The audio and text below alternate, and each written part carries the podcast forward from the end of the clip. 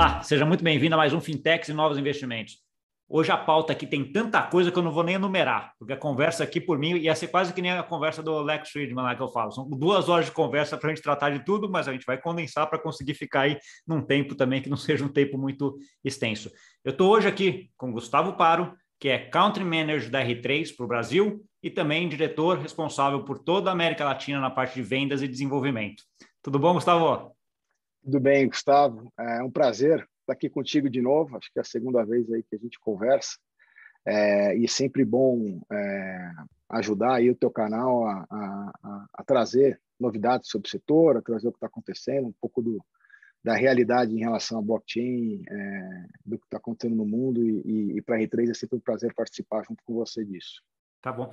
Não, muito obrigado. Eu acho que a gente tem, como eu falei, tem muita coisa. Eu fui dar uma olhada no vídeo que a gente gravou aqui tem quase dois anos já. É impressionante, assim. Eu falei falei, caraca, faz dois anos já que a gente gravou. Então, assim, de lá para cá, imagino que tem muita coisa acontecendo aí pela, uh, pela R3. Eu queria que talvez você desse uma, uma, uma atualizada aí, né? O que, que como é que a R3 está vendo aí, se desenvolvendo nesses últimos dois anos? O que, que vocês têm de projetos? Qual é a ideia em termos de uh, uh, expectativa? Mudou alguma coisa no modelo de negócio? Sei lá, dá um, um geralzão aí.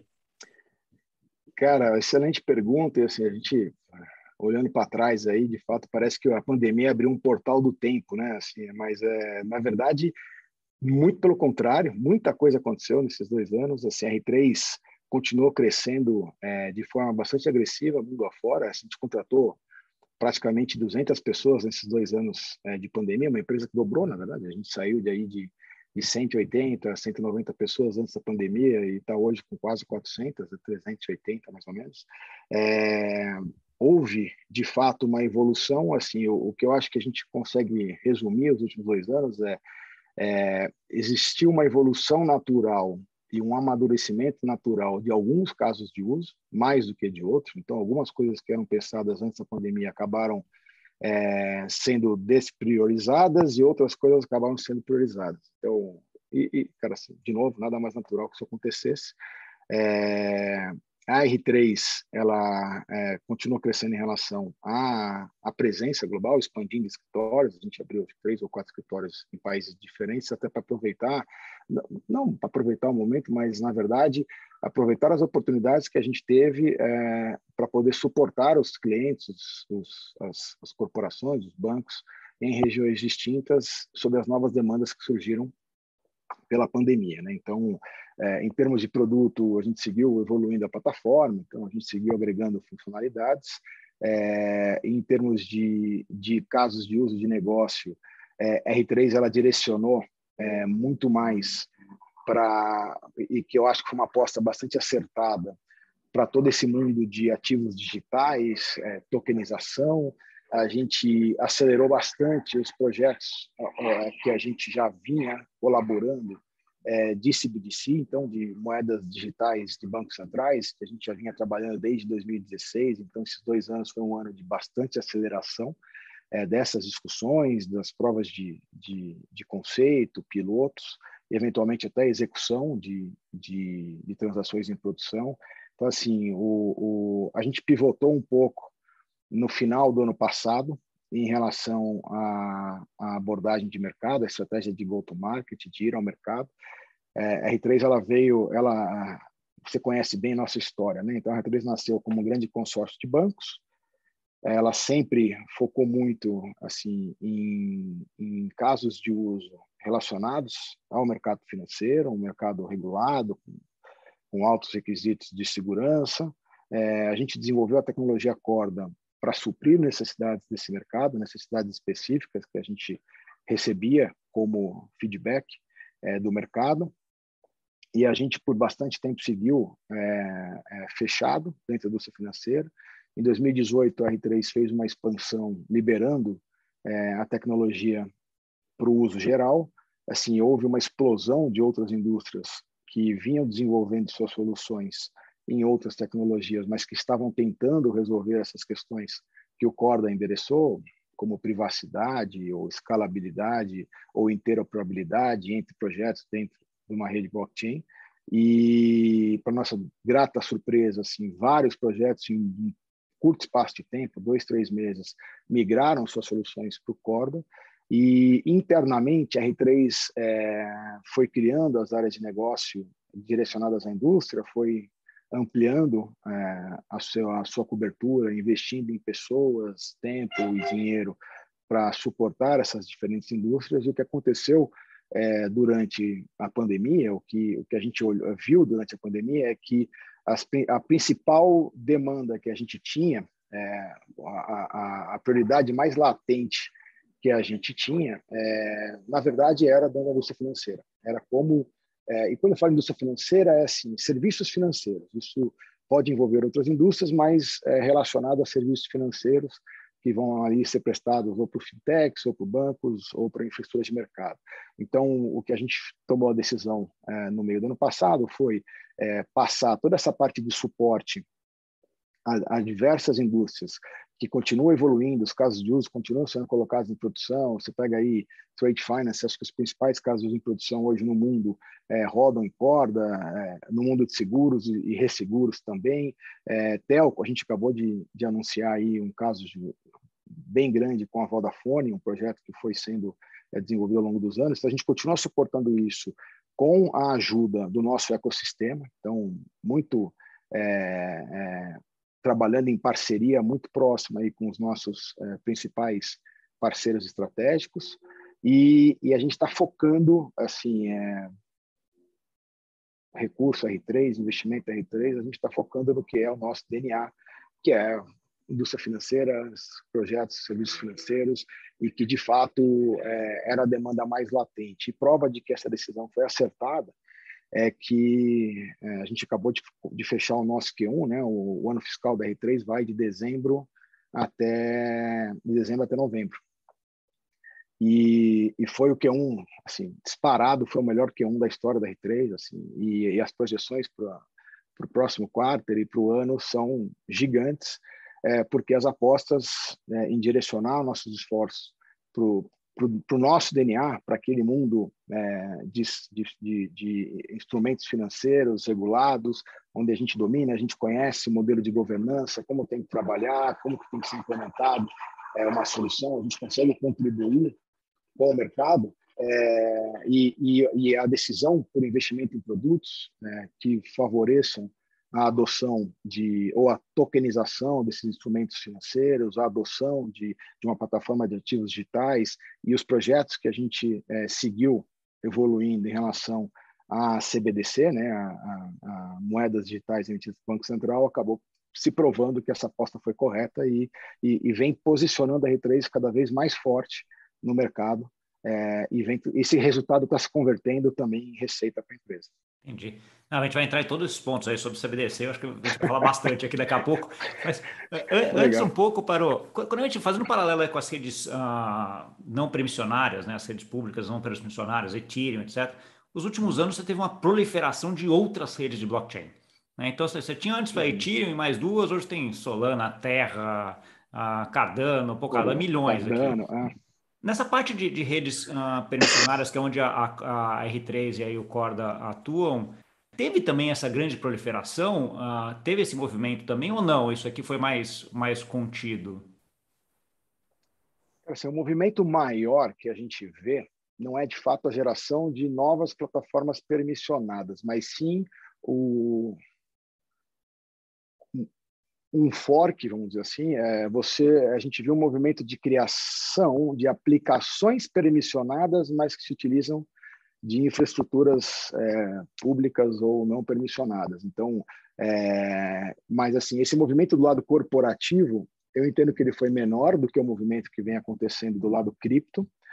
É, então, você, é, você vê um movimento muito agressivo de mesmo de plataformas nativamente públicas, é, criando soluções permissionadas para poder é, tentar abraçar um pedaço desse mercado institucional, é, mas que de fato ainda continuam é, sofrendo, não sofrendo, mas continuam dependendo de uma infraestrutura pública. Então você continua dependendo de um custo de infraestrutura que pode variar de acordo com o Twitter do Elon Musk. Então, assim, é, não, é, é, esse é o... Acho que tem outro ponto também, eu lembro, eu lembro da conversa que eu tive com a Suzana, quando ela estava no BNDES também, que eles desenvolveram algumas soluções, uhum. que ela falou assim, pô, eu tenho aqui uma, um teste feito no BNDES dentro de uma rede pública, ok, eu até consigo fazer uma rede pública, mas, cara, e se essa rede parar de funcionar, né? Para quem, com quem eu falo?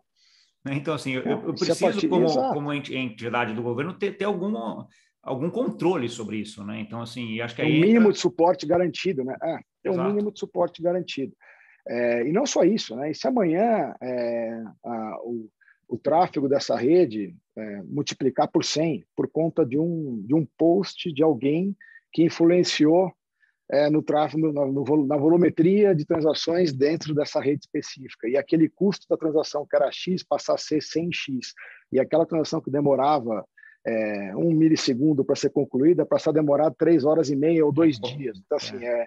São, você consegue construir. Assim, a gente viu um, uma expansão de, de aplicações permissionadas, mas que continuam dependendo de, de infraestruturas não permissionadas. Então, é, do lado da R3, assim, a gente, cara, continua muito focado no que a gente sabe fazer bem. Então, a gente continua muito focado é, na utilização do Corda, que é uma rede permissionada, é, no dentro é, de um mundo é, onde você tem ativos é, regulados, você tem requisitos funcionais de segurança que têm que ser endereçados, requisitos de privacidade, de escalabilidade.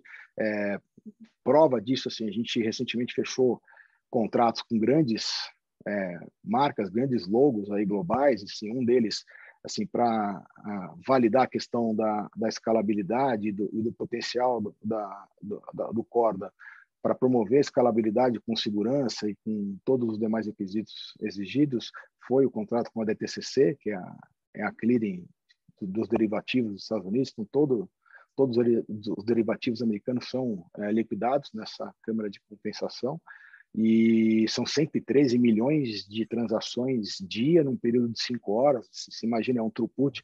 Se você for olhar em número de, de, de transações, de operações é, financeiras, você está falando de um de um, de um throughput ali de 6.300 transações por segundo. Quando você olha para a rede corda, são pelo menos, é pelo menos três vezes isso, né? porque você tem é, a validação das, das contrapartes que estão comprando e vendendo, mais a validação do notário que, que, que, valida o tal do duplo gasto, que, que valida se aquela transação já aconteceu antes ou não. Então, você, você aí 18 mil, pouco mais de 18 mil transações é, por segundo, em que a DTCC ficou praticamente três anos junto com a Century testando isso em vários níveis, né? testando isso como experimentação, depois como piloto, depois em produção e, e acabou assinando com, com a R3 é, para, dentre outras coisas, utilizar a plataforma para também reduzir é, o tempo de liquidação de algumas operações que eram eventualmente D mais 3, D mais 4, trazer isso para D0 ou D1, reduzindo esse tempo de liquidação, eu reduzo o risco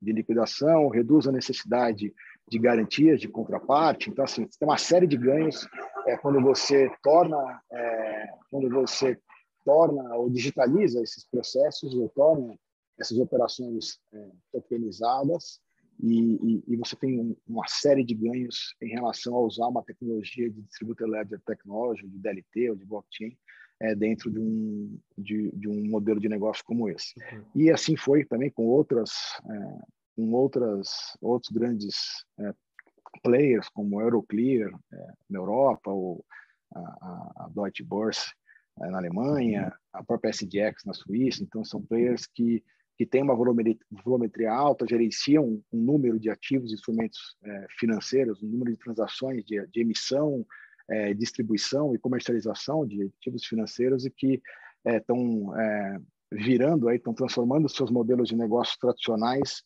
para estão é, apostando que no futuro todos os ativos vão ser tokenizados ou vão ser digitais por conta dos ganhos que isso vai trazer em termos de eficiência é, e, e redução, redução de risco, redução de custo e eventualmente é, geração de nova receita.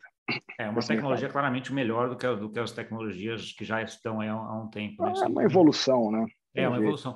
É, quando a gente olha, um dos números que a gente sempre fala em termos de, de redes uh, blockchain é essa parte de quantas transações por segundo a rede suporta. Você já citou aí uh, alguns números. Né? Qual que, é o, que número é esse é. na, dentro do Corda? Vocês têm um número que está aqui hoje? Quantas transações por segundo vocês efetivamente já chegaram a fazer? Qual o máximo que conseguem chegar? Como é que, como é que vocês veem isso? O grande, o grande segredo é, do Corda está na arquitetura dele.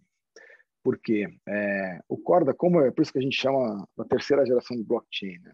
se você pegar a arquitetura das redes é, públicas e privadas, elas seguem aquele modelinho de que é, todas as transações precisam ser enviadas para todos os participantes da rede para que eles recebam aquela transação e, e que tenham sempre a mesma cópia do seu livro razão do seu ledger, né?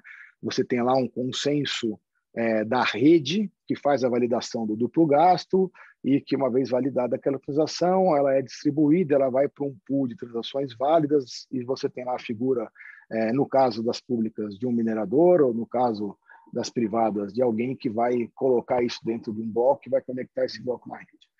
É, a arquitetura do Corda é diferente e ela te permite escalar praticamente até onde você precisar. Tá? Então, por quê? É, é, no Corda, a gente trouxe é, o algoritmo de consenso para a camada da transação. Então, quando eu estou fazendo, primeiro que a gente, as transações numa rede Corda elas são ponto a ponto. Então, se eu estou fazendo uma transação com o Gustavo Cunha, é, só eu e você precisamos assinar ou validar aquela transação. E quando a gente trouxe o serviço de notarização daquela transação é, para a camada da transação, significa o seguinte: se eu é, assinar dizendo que você é, está atendendo todas as regras de negócio que estão codificadas, que aquela transação é real, e você assinar que eu estou atendendo todos os requerimentos daquela transação, que ela é válida, e se o notário assinar o serviço de notário, né? Ele não é uma entidade, é um serviço. Se ele assinar dizendo que aquela transação, o estado daquela transação nunca foi consumido antes, então ele pode ser consumido e ele carimbar aquela transação como consumida, essa transação já vai direto para a rede. Então, assim, ela já foi finalizada. E quando eu faço isso de uma forma ponto a ponto, eu posso ter, e a arquitetura do Coda permite que você tenha quantos notários forem necessários numa rede. Então, o que significa isso? Eu posso ter mais 100 participantes é, fazendo transações em paralelo. Então, eu, eu criei o, o paralelismo na validação. Então, eu posso ter lá 5, 10, 20, 30 transações sendo validadas simultaneamente, quantas forem necessárias para eu, atender é, um TMS, né, um, um, um, número de transações é, por segundo, ou um throughput que for necessário para aquele caso de uso específico. Então, tudo começa na definição do caso de uso, na definição da necessidade, e aí a definição da arquitetura vai baseado na necessidade e você faz a distribuição da quantidade de, de serviços de notários é, nessa rede de acordo com a necessidade do caso de uso. Então, resumindo, é isso. Não tem um número máximo. Tem o número máximo, acho que hoje é, é, o, da, é o da TTCC, porque é o maior é a maior volumetria que a gente atende, mas se amanhã surgir um outro caso de uso, ou amanhã isso crescer, Esse assim, você só agrega e, mais. E a rede se. Você agrega mais, mais serviço na rede, exato. exato. Então, assim, Ele é, é escalável. Né? É, não, é interessante ver essa parte de. Porque, bem que você falou, a arquitetura já é feita para ser escalável. Né? Então, assim, já foi pensado exato. desde o começo e acho que até tem a ver com, com o CERN de, vir, de ser nativo aí de a, a, todas as iniciativas de mercado financeiro, onde escala é muito importante desde o começo, né? Então, você é. já tinha todo mundo já com uma preocupação muito grande. Não adianta você fazer uma rede super boa, super segura, super blá, blá, que vai fazer 10 transações por segundo. Você fala, legal, né? Mas não resolve nada, né? Então, assim... Cara, eu acho que o grande, é, o grande segredo, eu costumo até falar que é um dos principais motivos de eu ter aceitado o convite da R3, porque enquanto Microsoft, não sei se você lembra, é, eu era eu já era o porta-voz de blockchain então eu já tinha é, a, eu tinha muita liberdade para tratar com todas as plataformas que tinham disponíveis na época. E o que me chamou a atenção e o que me fez é, é, começar a seguir começar a acompanhar a R3 e, e aceitar o convite foi que assim para mim o Corda foi a única tecnologia que ela nasceu da demanda do mercado. Então, assim, a R3 ela começou desenvolvendo os casos de uso sob demanda dos bancos e utilizando as tecnologias que tinham disponíveis. Então, código do Bitcoin, do Ethereum, do OpenLedger, que depois virou Hyperledger, Ares, se tinha ali cinco, seis tecnologias populares. Em cima desse, desses resultados, os bancos vieram com um, uma pilha ali de requisitos funcionais que falaram assim, não, para que isso funcione, se a gente já entendeu que o blockchain vai mudar o mundo, assim, todos eles já tinham feito suas consultas com as Big Four, já tinham contratado suas consultorias individualmente e já tinham identificado que o blockchain ia mudar o modelo de negócio, é, é, principalmente na questão de eficiência operacional nos próximos 10, 15 anos. Então, assim, só que para a gente colocar isso de pé, é, puta, tem esses requisitos aqui, cara, que se a gente não conseguir endereçar, vai ser difícil justificar colocar isso de pé. E aí o principal deles era a questão de privacidade, o segundo era a escalabilidade, o terceiro era a interoperabilidade. É assim, interoperabilidade entre projetos da mesma tecnologia, por exemplo. Se tem lá dois projetos feitos uma tecnologia X, como é que eu consigo transacionar um ativo é, que eu estou comercializando aqui na, no projeto A com algum integrante que está no projeto B ou no C. Como é que eu faço essa, sei lá, vou dar um exemplo. Estou aqui, é, outro exemplo tosco, né? mas a gente fez aqui uma rede entre nós para postar se vai chover hoje.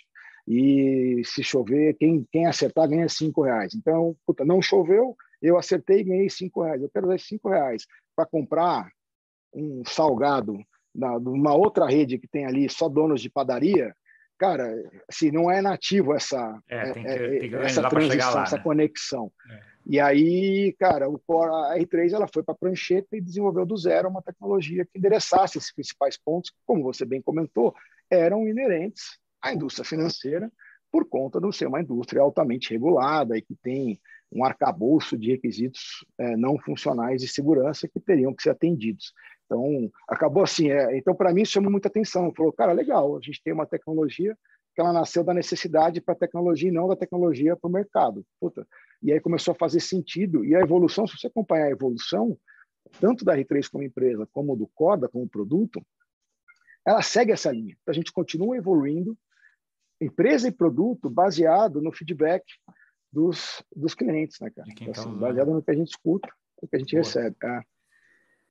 Para, uh, vou começar agora tá, nos, nos, temas, as temas ali que, que eu, eu coloquei. Acho, acho que o, o, primeiro, essa semana a gente tá, tá tendo, teve Lift Day ou Lift Week esses, esses, essa semana também aqui, né? Então, assim. Ontem e, e hoje, é. É, e, e, a, e a R3 é parceira tanto do Lift quanto do Sandbox do, do Banco Central, né? Eu queria que você desenvolvesse um pouco uh, essa experiência de como é que está sendo participar dessa, uh, dessas duas iniciativas. O que, que você está vendo de coisa legal que está sendo feita lá dentro? Muito obrigado pela pergunta, que eu acho muito importante tocar nesse ponto, tá? Assim, é, é, para nós, o LIFT, que para quem não conhece, é o Laboratório de Inovação Financeira e Tecnológica promovido pelo Banco Central do Brasil e pela Finasbac, é, é uma das iniciativas mais importantes que a gente tem no país, sem dúvida, assim, para fomento é, da inovação, fomento é, da evolução dos serviços financeiros. Então, é, e eu tenho assim, a gente tem um prazer enorme de fazer parte dessa, é, como mentor de tecnologia para esses projetos. A R3 ela entrou a partir do segundo ano, né? O Lift existe desde 2018. A gente é um parceiro tecnológico desde 2019, então a gente participou das, das rodadas de 19, 20 e 21. Hoje, inclusive, foi o Lift Day, onde eles fazem, ontem e hoje, né, onde eles fazem é, a apresentação, né, os pitch, os pitches das, das empresas que foram escolhidas para participar é, dessa imersão dentro do, do programa central.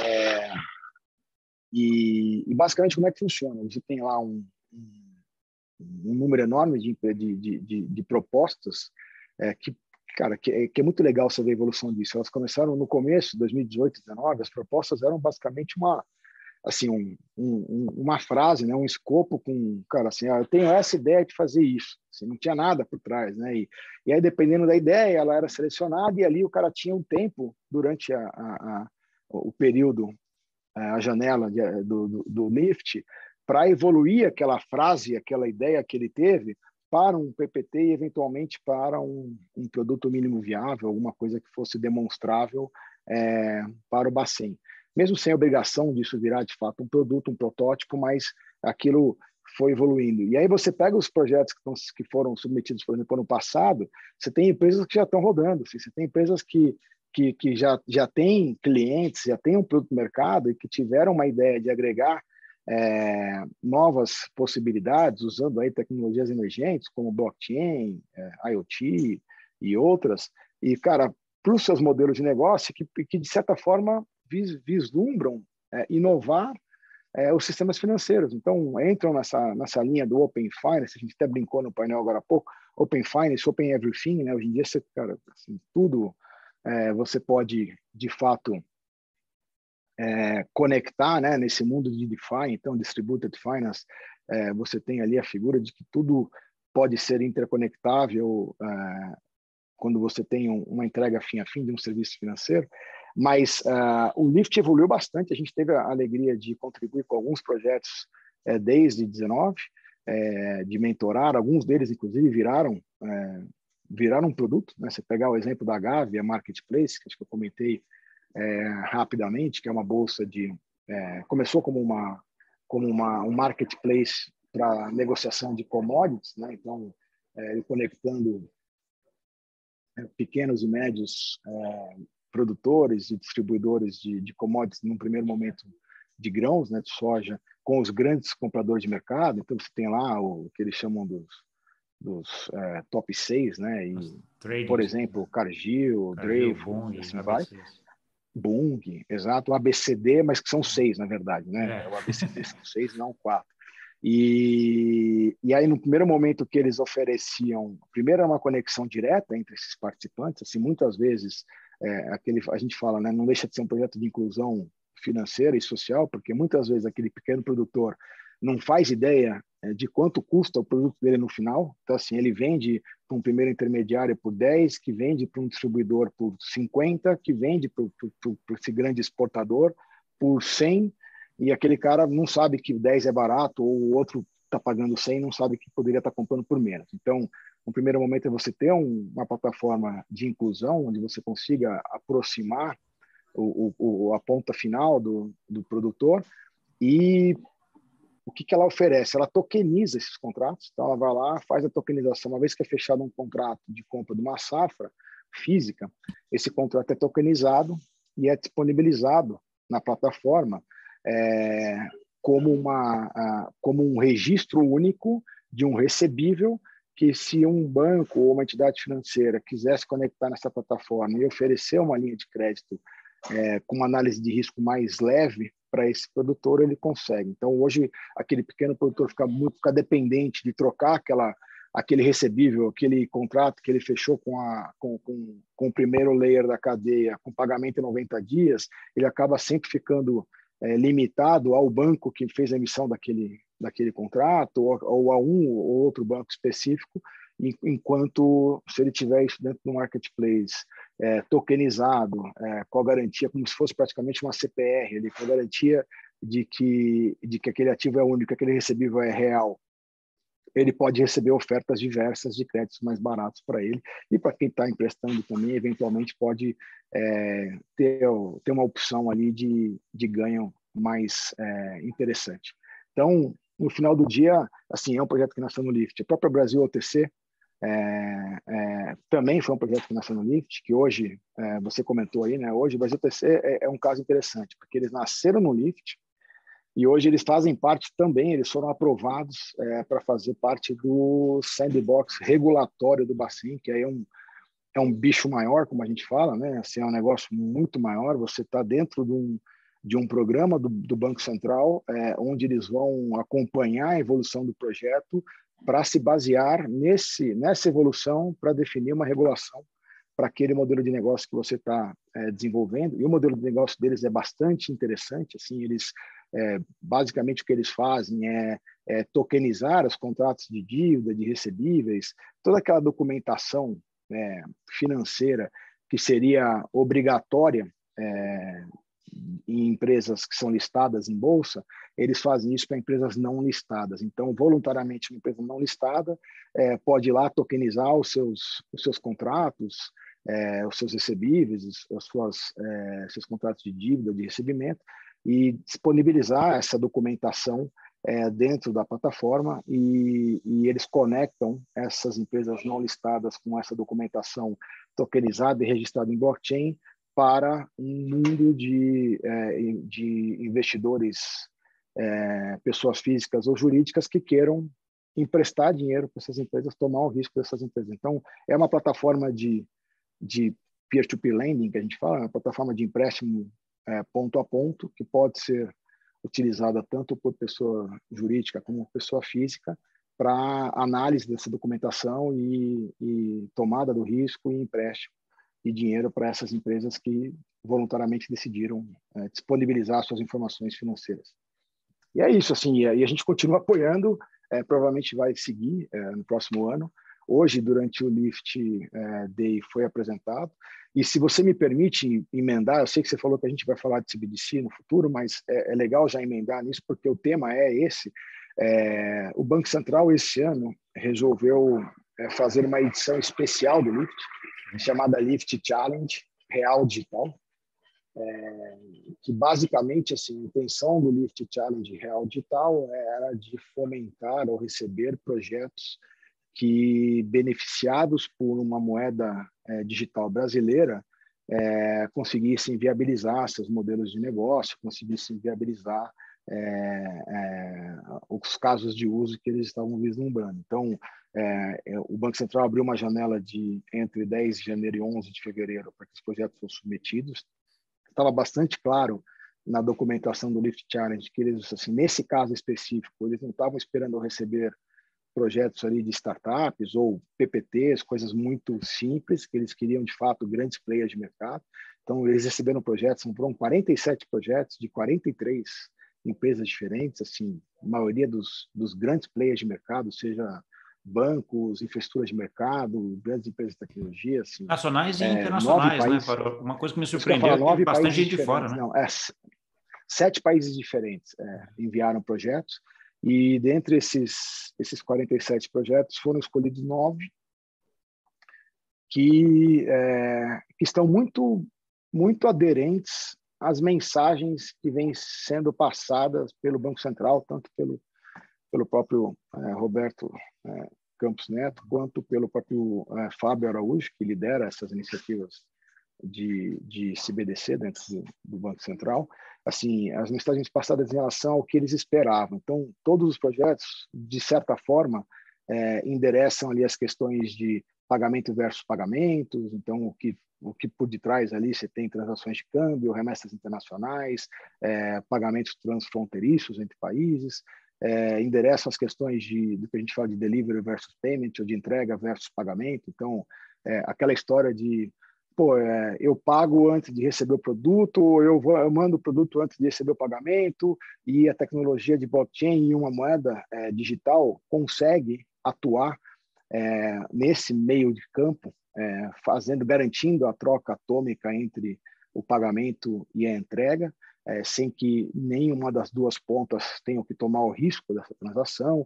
Então, endereçaram pontos é, como pagamentos offline. Então, assim, tudo que foi ali é, foi sendo divulgado pelo, pelo Banco Central como é, de seu interesse em relação à utilização de uma moeda digital brasileira, é, acabou sendo endereçado nesses nove projetos que foram escolhidos pelo Banco Central. A R3 é, tem a alegria de participar assim publicamente de pelo menos um desses projetos, é, que é em parceria com o Itaú, com a B3 é, e com o Banco Central da Colômbia. É um projeto de, de pagamentos transfronteiriços entre Colômbia e Brasil, é, eventualmente testando aí é, uma das principais demandas dos bancos centrais do mundo todo, que é como é que eu faço é, troca de uma moeda de um país com moeda de outro de uma forma atômica em tempo real, com menos custos, sem intermediários, como é que a gente faz isso? E nesse caso, é, utilizando como distribuição, como caminho, é, os, o sistema financeiro tradicional, né? Então, e, e, a, e a, ideia, e a ideia desse exemplo, quando está envolvendo dois países, eu imagino que você teria que ter duas dois tokens representativos das moedas desse país, né? Sejam duas CBDCs, duas stablecoins, alguma coisa. Então, assim, nesse projeto já é tem é também a, a, o real digital de um lado e o peso colombiano digital do outro lado, né? Essa é a ideia. E essa, exatamente, é o CBDC brasileiro e colombiano. E essa é a grande beleza dos testes, né, dos projetos, porque é, eles não só são diferentes, como eles têm regras de negócio diferentes. As motivações do Brasil não necessariamente são as mesmas motivações da Colômbia. Então, assim, e, e, e, e, quando você fala de CBDC, que é um token programável, que você tem a possibilidade de, de criar, de, de, de, inserir naquele, naquele real digital é, regra de negócio, você tem a necessidade, você tem a possibilidade de fazer o tracking daquilo e ele te permite é, fazer essa troca atômica do dinheiro versus o dinheiro, o dinheiro versus entrega, assim, essa é a grande beleza. Elas não precisam ser iguais, elas podem ter regras é, distintas, pré-definidas por cada um dos países, mas o fluxo dessa transação que é o benefício para os dois. Estamos falando de dois, mas poderiam ser. A gente tem casos de uso que a gente trabalha, onde a gente está promovendo é, é, é, pilotos de, de PVP, né, de, de troca é, de pagamentos transfronteiriços entre seis países diferentes, inclusive com tecnologias diferentes. Então, a gente tem o projeto Dunbar, por exemplo, é, na Ásia, que envolve aí seis é, bancos centrais, onde a gente não só promove essa transferência de uma CBDC de um país com outro, como a gente também promove em tempo real a troca é, de uma CBDC de um país pelo outro que tem uma que foi emitida numa tecnologia diferente do Corta. Então, assim, no caso do Dunbar é, é Ethereum. Então, assim, a gente faz a troca atômica também entre é, é os países é, com moedas que foram emitidas em tecnologias diferentes e sem a utilização das, das tal das bridges, que é, assim, a maioria dos casos de uso é, quando você precisa ter interoperabilidade, usa um modelo uhum. chamado de bridges ou de pontos. É, mas na nossa visão, a bridge nada mais é do que mais um intermediário. Então, é, a é. gente tem, a gente desenvolveu um, um conceito, uma metodologia é, diferente para que essa troca atômica aconteça sem a necessidade de, de ter um, uma bridge ou um intermediário no meio desse ponto. Então é bem bacana, assim. São... Que legal, que legal. E a gente está trazendo isso para o Brasil, cara. Então são coisas que estão acontecendo em vários países é, projetos na Europa, projetos na Ásia, é, projetos na, na, América do Norte, e, cara, que assim, é, o Banco Central vai promover um teste desse local e que tem um grande potencial de evoluir para outros países, para ser um, uma plataforma aí de, de pagamentos transfronteiriços que aí da América Latina, então, envolvendo é, os principais bancos centrais. Tá bom. Então, então assim, quando você estava falando agora muito é muito interessante ver que o Brasil está aí na frente do desenvolvimento dessa moeda digital, né? Como você falou, assim, esses vários projetos que vocês têm uh, em todo lugar do mundo. Eu lembro que a questão dos dois, três anos atrás, dos primeiros países que começou a fazer isso com vocês foi a Suécia, se não me engano, né? Que vocês tinham uh, um projeto lá. Naquela época, é, a Suécia, a Suécia recentemente tinha anunciado é, que eles iam lançar sua moeda digital é, em produção mesmo, utilizando corda. Isso tá Risk Bank, né? Risk Bank. É, isso está em evolução, tá? Acho que foi um pouquinho ali, foi, ali foi um primeiro anúncio do, do namoro e isso vem evoluindo e a Suécia continua bastante envolvida em, em, em lançar de fato e fazer o câmbio ou shift entre a sua moeda local para uma moeda digital. Até porque, assim, é, é, engraçado isso, né? Porque isso também você analisando é, é um exemplo de, de motivações diversas. Né? No caso da Suécia, a motivação deles é assim, é, eles não têm o controle direto sobre os meios de pagamento, a moeda física já é muito pouco utilizada, então eles, a ideia de você ter uma moeda digital é, emitida pelo Banco Central é você fomentar a adoção dessa moeda digital e começar a controlar é, os meios de pagamento é, e começar a fazer parte, assim, fazer essa gestão como Banco Central é, do fluxo de pagamentos dentro do país. Então, é, e continua existindo. Naquela época, a gente tinha aí o, nascimento ou o começo de alguns projetos, como o do Jura, que depois evoluiu é, para pilotos reais. Né? O Jura é um, ele é um projeto que envolve o Banco Central da França, o Banco Central da Suíça é, bancos comerciais na França e na Suíça, e a SDX, que é a, é a bolsa digital da Suíça. É, foram feitos, foram realizadas duas provas e dois pilotos produtivos é, entre esses países. O primeiro deles é, foi de troca é, ativa, troca atômica entre a entrega versus pagamento de títulos de dívida emitidos pelo país. Então, os dois lá emitiram seus bonds é, e fizeram a, a, transferência do bonde versus pagamento utilizando o CBDC para garantir a troca atômica entre, esses, é, entre a, a, esse ativo versus o pagamento. E foi super bem sucedido, eles emitiram 138 milhões de euros em bondes e fizeram a, comercialização desses bondes usando a, bolsa, é, a SDX, né, a Bolsa Digital da Suíça. E posteriormente eles fizeram também um teste de PVP, de pagamento versus pagamento, um teste de pagamentos transfronteiriços entre eles, é, fazendo a troca atômica de uma moeda versus outra também, que é o que a gente vai simular aqui no caso do, do Lift Entendi. Challenge no Brasil. Uma discussão que, que, vem, que vem muito em paralelo quando a gente está falando de CBDC, uh, para, é, é a discussão das stablecoins, né? as moedas digitais privadas. Né? Então, assim, você tem a CBDC uhum. emitida pelo Banco Central e tem as stablecoins aí com vários modelos aí, né? mas que são moedas uh, privadas que têm algum tem links com as moedas fiduciárias dos bancos centrais. Né?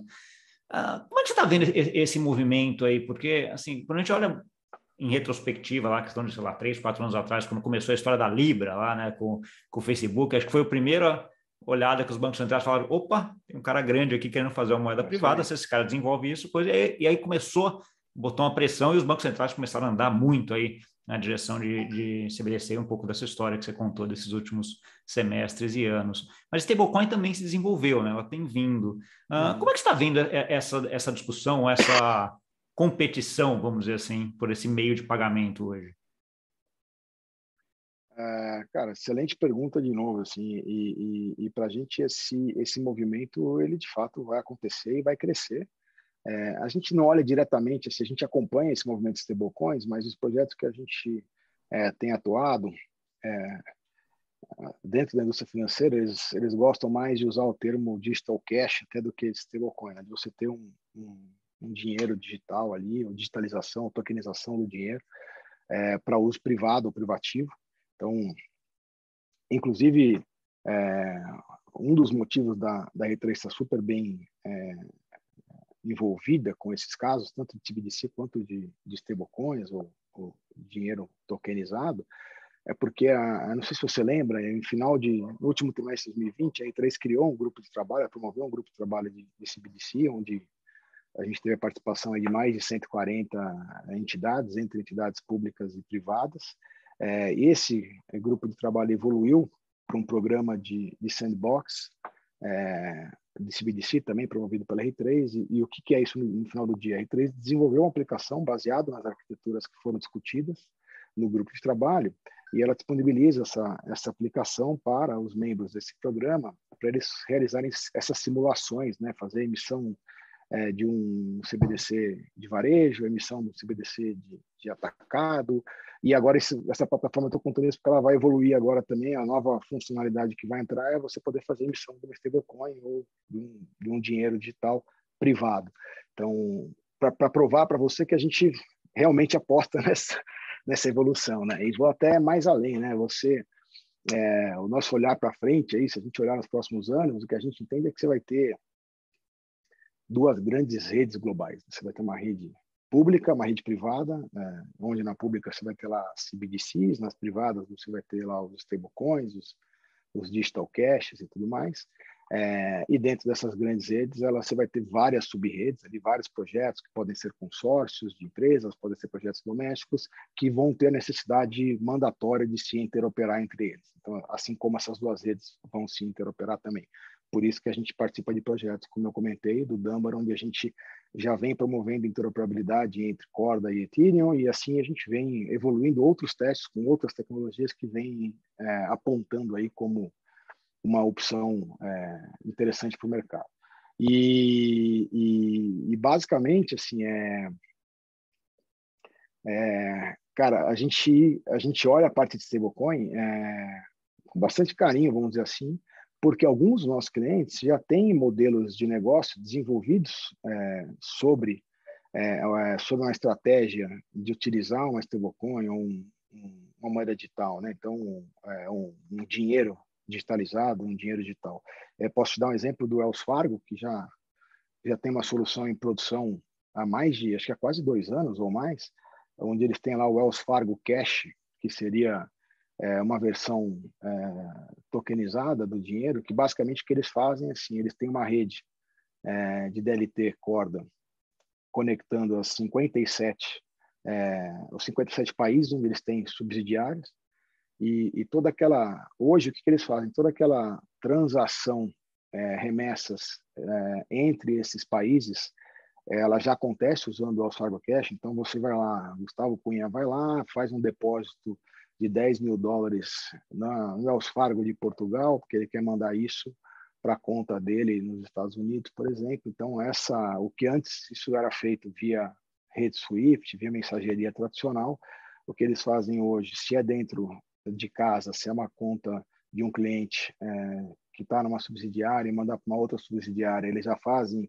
a, a, digitalização, o pareamento desses 10 mil dólares em 10 mil Wells Fargo Cash, fazem essa remessa usando o Wells Fargo Cash e é, fazem o depósito na conta é, do outro país. E estou dando exemplo dos Estados Unidos, mas poderia ser para qualquer uma das 57 é, subsidiárias que eles têm espalhadas no mundo. E no final do dia eles fazem apenas uma é, transação do netting é, usando o Swift. Então eles fazem o que de fato precisa transformar em dinheiro, ou que eles precisam é, fazer uma remessa em dinheiro, eles fazem no final do dia o saldo usando a mensageria Swift. Então, é, e qual seria o próximo passo? Né? Isso, é, isso porque a regulação hoje só permite que eles façam isso, que eles façam isso dentro de casa.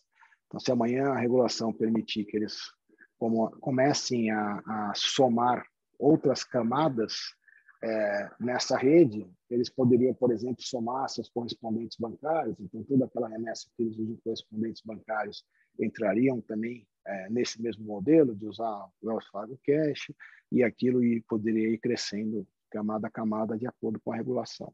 É. Não, eu, eu, eu, gosto muito desse exemplo que você deu agora também do Wells Fargo, porque ele, ele me remota uma coisa até da, da, do que a parte da, da Uniswap e as DEX fazem, né? Que na verdade você administra dinheiro, pool dinheiro, né? Como se fossem duas piscinas. Então tem uma piscina de dólar no, no Wells Fargo Portugal e uma piscina de dólar no Wells Fargo Estados Unidos. Você está saindo, baixando daqui, indo para lá, ele está aumentando, ele vai aumentando por essa operação interna e de repente uhum. ele precisa ajustar de novo. Daí ele faz a operação Swift para deixar tudo mais ou menos igual, de acordo com o que ele quer, né? Então, assim. A, agora, é, agora, agora, imagina a beleza dessa piscina se elas tivessem, em vez de ter um pool de dólar, elas tivessem um pool de CBDCs, cara. Então você não precisaria nem fazer a conversão da moeda de Portugal, do euro, para o dólar, para poder fazer esse envio. Você teria lá é, CBDCs diversas nessa piscina espalhadas em todos os países e você ia consumindo essas CBDCs diretamente sem ter necessidade de fazer esse câmbio. Né? É, não, aí fica, fica, fica espetacular, que remota a ideia de que, cara, o Swift precisa se mexer logo também nesse sentido, até para para começar a se adaptar a esse novo mundo, né? Porque aquilo que você falou hoje, eles até fazem via Swift, porque no final das contas ainda precisa por regulação, por, por sistemas deles estarem preparados ainda, etc. Mas o negócio está andando rápido, é, né, nesse sentido. E a Swift tem um, é, a Swift, a Swift tem um ativo que ainda é muito precioso. Ela está conectada em 15 mil bancos. Então, assim, ela tem, Exato, assim como eu diria, é. ela tem todos os caminhos para chegar em todos os lugares. Agora, esse, é, é estão surgindo outros caminhos aí, os novos entrantes, as novas tecnologias estão trazendo caminhos alternativos que eventualmente podem servir como uma opção é, é, e, é, e, volta naquela, naquela grande remessa de dinheiro. É. De como é que o incumbente se adapta, né? Acho que essa, essa é a grande, grande ponto. Né? Ela, ela, domina esse mercado aí dos últimos 30 anos, dominou tudo. Agora tem um monte de concorrente vindo com as tecnologias melhores, mas como é que ela vai se adaptar, né? Acho que essa é a grande discussão para a gente ver aí nesses próximos e, é, anos. E, né? e, o, e, o, mais interessante nesse caso, eventualmente o concorrente não é um concorrente, são os próprios clientes dela. Então, assim, as, próprias, as novas tecnologias estão permitindo que os, próprios, os próprios clientes da rede é, consigam transacionar entre si diretamente. Então, assim, esse é o grande desafio é, da Swift. É como é que ela se posiciona é, quando de fato for regulado o stablecoin, quando de fato for regulado o modelo de digital cash e quando de fato começarem a surgir as CBDCs. Então, assim, qual que é o risco? O risco é que você tenha uma tecnologia que, que, que traga o papel é, do Trusted Advisor ou do Third Party Trusted Advisor daquele papel do elo do terceiro de confiança numa transação é, para a tecnologia, que a, tecnologia absorva esse papel e, e que permita que as, as instituições ou que os países transacionem entre si é, usando a tecnologia como um terceiro de confiança. E aí, assim, esse é o grande desafio. Óbvio, não vai acontecer da noite para o dia, isso pode demorar aí, eventualmente 5, 10 anos para acontecer, mas é um caminho, assim, se você olhar assim, você olhando o horizonte, é o que está acontecendo, e imagino que eles estejam olhando isso, que eles estejam é, é, pensando em como eles vão se posicionar. Né? Como que vai se ajustar, né? Para um outro tema que tem falado muito no mercado aí, cripto e de blockchain, metaverso e NFT. Né? Então, assim, tá, último semestre, e na verdade esse primeiro trimestre, assim, tudo que eu tenho falado sobre o negócio sempre cai lá no Metaverso, o que, que você acha de metaverso? Como é que é metaverso? Como é que é NFT? Como é que adapta? Como é que arruma isso? Como é que você vê essas discussões dentro aí da, da R3? É um tema que, que vocês tratam de alguma forma? De alguma forma, sim, porque assim, é, as, os serviços financeiros, as, as, operações financeiras, elas vão acontecer no mundo real ou no metaverso. Então, assim, de certa forma, os casos de uso servem para os dois. Né? Então, é, a gente olha, a gente basicamente acompanha o que está acontecendo no mercado. O metaverso é uma, é uma soma de, de, várias, é, de vários conceitos, de várias tecnologias que já existem há alguns anos. Então, é, eu que vim da Microsoft, então, assim, é, a gente já falava de, já, já trazia projetos é, de realidade aumentada e de realidade virtual para a indústria financeira em geral e para a indústria de retail, né, de, de varejo e tal, é, desde, sei lá, 2015. Então, assim, é, os conceitos não são antigos, mas o momento é propício. E você, o, e não só o blockchain, como os ativos digitais, as, as moedas digitais, eles, eles favorecem muito a aceleração e a adoção desse tipo de universo é, paralelo e que, de fato, assim, é, tem um potencial enorme de acontecer. Né? Imagina, é, puta, outro dia até o, o, eu ouvi um exemplo muito bacana aí de um, de um, de um parceiro nosso, assim, que, que ele falou, cara, imagina se a gente tem lá, sei lá, pega o Iron Maiden, mas não tem mais condições de viajar é, assim, já estão limitados fisicamente, assim, puta, já tem, é, pô, mas continua sendo uma banda muito querida e muito desejada. Pô, imagina você fazer um show, promover um show do Iron Maiden no metaverso, você consegue de qualquer lugar do mundo assistir o show, onde você vai ter lá é, opções de consumo, você vai ter lá, é, você pode comprar um NFT, emendando já no outro, é, do show, você pode consumir serviço, você vai ter propaganda de lojas, assim, cara, é, Assim, imagina o potencial de você criar um evento é, de entretenimento distribuído Não, e, globalmente. E, né? e, e, nesse sentido, eu sempre dou exemplo, do, no comecinho da pandemia teve um show do Travis Scott no Fortnite. Meu filho era Olha. fascinado por Fortnite, aí me chamou para fazer, cara, foi, assim, Fortnite para mim não é um metaverso por ser centralizado, né? Mas a gente pega isso aqui e descentraliza. Sim, sim. E dá para fazer uma Exato. coisa muito muito parecida, né? Com NFT escrito, aquele negócio todo que o metaverso descentralizado vai requerer. Mas foi um show espetacular. Assim, você, você nadava com ele junto na, ali, ali, ali ah, na, na, plataforma, tinha a dancinha que você fazia junto com ele, com, com os amigos, com todo mundo, assim, ah, é uma interação muito, muito legal, né, isso aí, isso é uma coisa que a tecnologia está ah, trazendo aí para ajudar todo mundo, né. Para o, quando a gente está olhando que, que um, um token, pra... um ativo digital, uma moeda digital vai, cara, assim, não, e que uma moeda digital e, e, e as possibilidades de uma rede distribuída, é, uma tecnologia distribuída com blockchain, assim, vão exponencializar de forma enorme é isso aí, né? E só para emendar, né, para não deixar no ar a questão do, do NFT, NFT é, acho que são, você tem diversas opções aí é, de modelos de negócio, desde colecionáveis até obras de arte, mas assim, é, o que eu vejo como uma grande beleza de você ter, é, você permitir ali a comercialização de um ativo único, que vai ser polêmico e recentemente teve a notícia do Snoop Dogg aí que prova essa polêmica, não sei se você viu essa semana, que ele decidiu tirar todas as músicas dele das, das plataformas de música e distribuir via NFT, e os, os fãs dele estão reclamando um montão.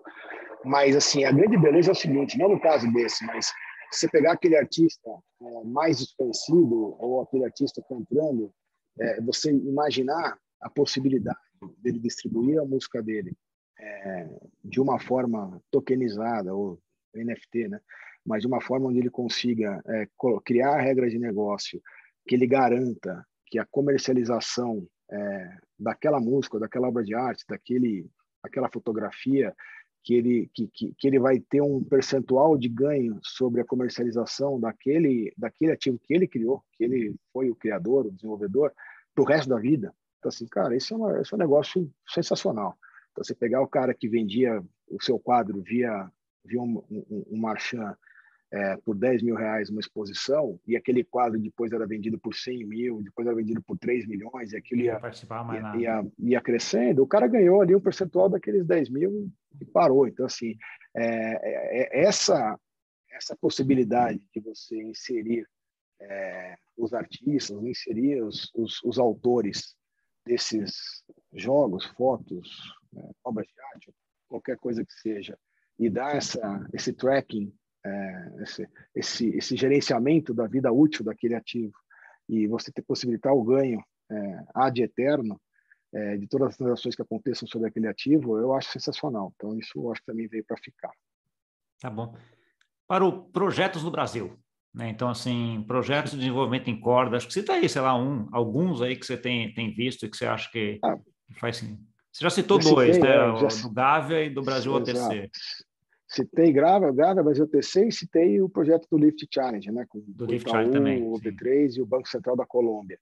É, assim, tem um, um dos grandes projetos é, também é, no Brasil, que endereça inclusive uma, uma regulação do Bacen, é o de registro de duplicatas, é, que foi desenvolvido em, em conjunto com a, a B3, a CIP, a CERC e a CRDC, que está em produção já há mais de um ano, um ano e meio, quase dois anos, é, basicamente atendendo uma normativa dizendo que é, uma duplicata é, de recebível, né, ela, ela, não ela não teria valor mais legal ou jurídico se ela tivesse sido registrada em mais do que uma casa, é, o que para é, a, os, os, bancos, as instituições financeiras, era, acabava gerando um risco de fraude enorme, porque é, imagina que você tinha lá um recebível, que você registrava ele é, em três dessas quatro casas, ou nas quatro, e você ia no banco A, usava aquele recebível como garantia numa operação de crédito, você ia no banco B fazendo uma coisa, no banco C a mesma coisa, no banco D a mesma coisa. Eventualmente, se você fosse um bom pagador, você pagava os quatro, se você fosse um mau pagador, você não pagava nenhum, e aquilo é, assim, ia se estendendo. É, e, e, qual era o grande desafio? Né? O grande desafio era assim, como é que a gente conecta quatro concorrentes para montar uma aplicação junta, para interoperar dentro dessa aplicação, para garantir a unicidade do registro, sem que é, e, e, garantindo a privacidade entre eles, sem que um tenha que ver ou participar das transações que os outros estão fazendo. E, e aí a gente acabou é, ajudando no desenvolvimento dessa aplicação, acabou sendo escolhido Corda por conta das características é, de arquitetura, características de privacidade, escalabilidade, porque é um caso de uso, volume de registros anuais é muito grande. Assim, te falar que a previsão era para ser aí, em termos de transação, a maior é, plataforma de blockchain produção do mundo. É, mas, de fato, isso foi um desafio que foi superado e que está funcionando super bem. Então, é, o fato de você usar uma tecnologia distribuída que garanta a, a privacidade entre cidades, que evite a necessidade de você ficar enviando para uma entidade central os dados dos seus clientes, os dados do, do, do, dos seus registros, para que alguém faça uma consolidação disso e consiga identificar uma fraude é, baseada numa segunda tentativa de registro. Que você consiga fazer isso é, sem onerar tráfego de rede, sem onerar é, em tempo real, e garantindo a privacidade, puta, foi um golaço, foi um acerto, está rodando em produção. E, e, e, tanto é que se você pegar, existe uma outra plataforma de, de, de, de registro, a famosa plataforma de, de interoperabilidade, de registro de duplicatas de cartão de crédito, que foi feito da forma diferente, foi feito usando tecnologia tradicional, centralizada, e se você der um Google aí, você vai ver a quantidade de problemas que eles estão enfrentando justamente por conta de de ter que, que garantir aí essa, é, é, é, que essa informação chegue numa entidade centralizada que vai fazer essa análise, que vai é, suportar em tempo real, é, identificar em tempo real essa, essa possibilidade de fraude. Então, assim, é, você vê como a tecnologia distribuída te ajuda de várias formas. Esse é um caso brasileiro, está funcionando redondinho, está implementado.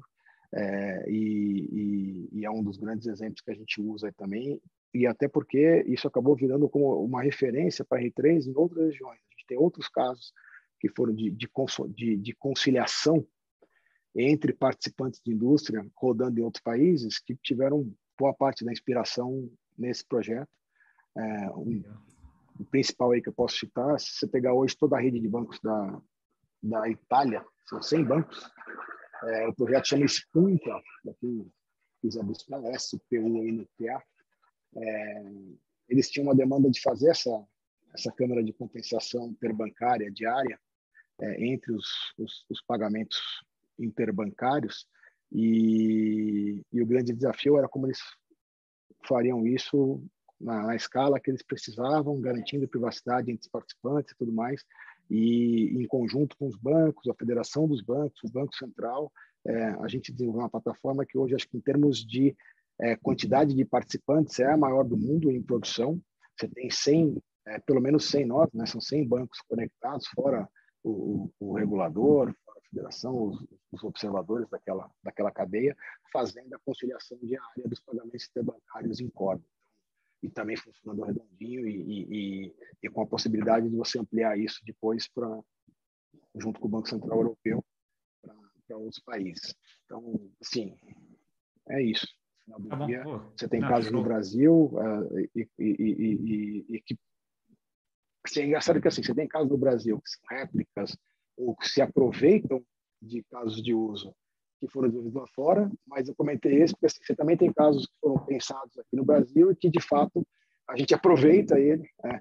Tem um, inclusive, que eu não posso citar nomes porque ele ainda não é público, mas tem um que a gente desenvolveu junto com um grande banco, é uma aplicação para melhorar a experiência de um serviço que eles oferecem uma cadeia de clientes é, deles e que a E3, por exemplo, está se oferecendo para comprar a propriedade intelectual desse produto que eles desenvolveram para explorar isso em outros países, ou eventualmente, se eles quiserem, fazer uma joint venture para explorar esse produto, porque é um problema é, real e é um problema de todos os bancos, não só desse banco específico. Então, em qualquer país que você for, os bancos oferecem esse mesmo serviço e da mesma forma arcaica que era oferecido aqui. Então, é um, é um produto facilmente replicável e é do interesse da E3, por exemplo, comercializar isso fora.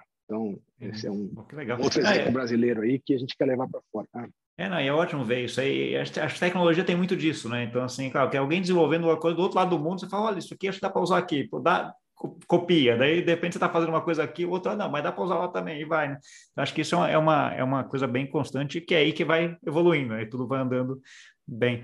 Parou, uh, estamos chegando aqui no final, né? Eu queria que, uh, antes da gente terminar, que você falasse dessas duas coisas. Uma mensagem final aí para quem uh, nos viu e ouviu aí durante uh, esse tempo. E qual o melhor caminho para eles entrarem em contato contigo? Ah, bacana. Então, assim, mensagem final, né? É, eu acho, assim, a gente está no melhor momento ever, aí, o melhor momento é, de todos em relação à maturidade é, tanto da tecnologia do blockchain como das criptomoedas. Assim, a gente enxerga uma convergência é, no curto prazo entre o sistema financeiro tradicional e, o, e a criptoeconomia. Então, assim, vai, vai, ter muita coisa bacana acontecendo, é, os bancos entrando nessa é, nesse ecossistema, oferecendo serviços de, de trading, de custódia, de ativos digitais, oferecendo instrumentos financeiros tradicionais é, tokenizado de uma forma digital, oferecendo melhores experiências para os clientes. Eu acho que isso vai ser sensacional. Essa convergência, é, é para mim, ela é muito mais poderosa do do que uma competição entre esses, esses mundos, né? Então, acho que isso, isso vai mudar bastante. A gente vai ver aí em termos de, de serviços financeiros nos próximos dois, três anos. É, a R3 é, continua é, crescendo, continua investindo pesado nesse mercado, inclusive no Brasil. Então, uma das mensagens que eu quero passar é, a gente vai crescer estrutura é, local e na América Latina, então esperem por novidades aí, esperem assim, a gente vai abrir algumas vagas e, e quem tiver interessado é, pode nos procurar já de, de antemão. É, bom, vocês podem acessar diretamente pelo meu e-mail, gustavo.paro, P-A-R-O, é, arroba r3.com. É, meu LinkedIn é Gustavo Paro, então fácil de encontrar.